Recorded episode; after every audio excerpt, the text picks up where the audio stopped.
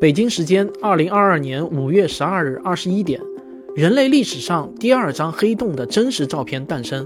我想你一定还记得三年多前的二零一九年的四月十日，人类所拍摄到的第一张黑洞照片吧？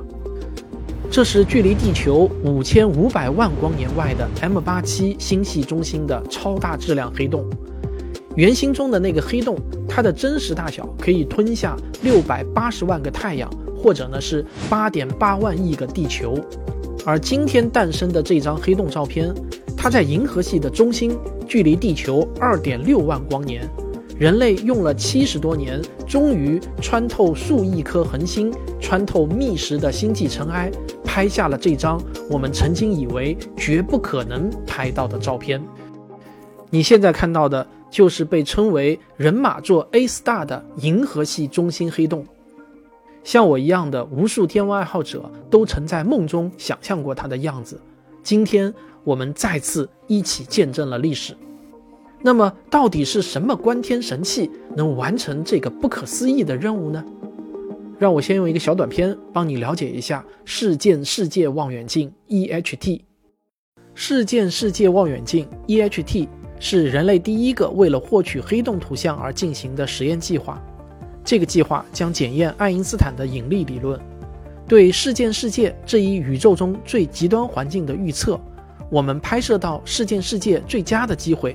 是在位于银河系中心的超大质量黑洞，尽管这个黑洞的质量是太阳的四百万倍，但它距离我们实在是太远了。给它的事件世界拍照，就相当于站在纽约数着洛杉矶的一只高尔夫球上有几个小洞。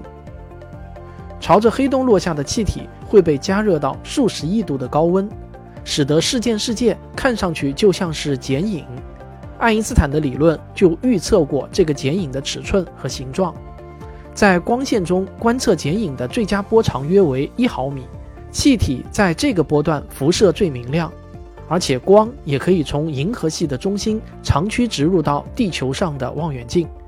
接近黑洞时，光波看上去就像是池塘里的圆形涟漪，但当它们抵达地球时，基本上已经是平面状的了。为这样的黑洞成像，需要口径像地球一样大的望远镜。EHT 利用世界不同地点的射电望远镜来模拟这个效果。每一台射电望远镜都收集并记录来自黑洞附近的无线电波信号，这些数据集合起来构成了事件世界的图像。计划要成功，就需要所有的射电望远镜都在时间上同步。为了帮助你理解。我们用一般观星用的那种可见光望远镜的镜面来做比喻，想象一下，全球各地的望远镜组成的 EHT 网络是一个巨大的抛物面镜，镜面有一个弧度，当平行光进入到盘面时，会在特定的角度反射并同时到达焦点。当 EHT 的每个观测点都在时间上同步时，它们的观测数据就能得到完美的修正。方法和利用镜面修正收集到可见光的方法相同。如果镜子的表面不稳定，比如说会震动，反射光就将无法完美聚焦。对 EHT 而言，不稳定的信号就如同不稳定的镜面。为了保证稳定性，EHT 使用了每一百万年只会误差一秒的原子钟。因为观测期间记录到的数据过于庞大，所以不可能通过网络传输。EHT 的数据记录在硬盘上，这些硬盘会被运到数据中心后再进行处理。在那里，一台超级电脑负责汇总来自所有地点的数据，矫正数据，抵消掉光波到达每个望远镜的时间差。得到的数据可以用来制作极佳放大率的影像。随着加入 EHT 的射电望远镜数量越来越多，分布越来越广，事件世界的图片也将变得越清晰。二零一七年四月，EHT 协调使用了一个由全球望远镜组成的网络，来观测位于银河系中心的黑洞。而这张照片可能会改变我们对黑洞、引力甚至宇宙的理解。那下面我们再来了解一下银河系中心黑洞的发现简史。一九七零年代，通过对银河系中心气体运动速度的观测。天文学家们确认，银河系的中心必定存在巨大的引力，否则呢，气体的运动速度不可能如此之快。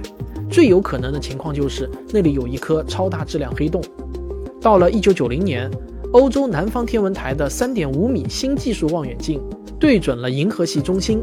尽管这台望远镜还不足以分辨单一恒星及其轨道，但它可以测量中心区域内一团恒星的速度弥散量。这是银河系中心黑洞存在的硬核证据。一九九八年，位于美国夏威夷的十米凯克望远镜也将它的镜头对准了银河系中心。强大的凯克望远镜终于能够分辨出单颗恒星，并且持续地测量它的轨道。特别是从两千年开始，凯克望远镜装配了强大的自适应光学系统之后，抗大气扰动能力大大增强。因而能够清晰地分辨并测量出银河系中心恒星的轨道。积累了十多年的数据之后，我们终于得到了这个视频。它向我们毫无疑问地证明了银河系中心有一颗看不见的黑洞，正拖拽着这些恒星围绕着它旋转。今天我们终于拿到了银河系中心黑洞的确凿证据。凝望着这张照片，我似乎再次看到了爱因斯坦胜利的笑容。这也是人类科学的又一次伟大胜利，它是我们人类探索宇宙的又一个重要里程碑。请大家千万别忘了，除了眼前的疫情，我们还有头顶的星空。人类之所以伟大，正是因为我们还对宇宙充满好奇。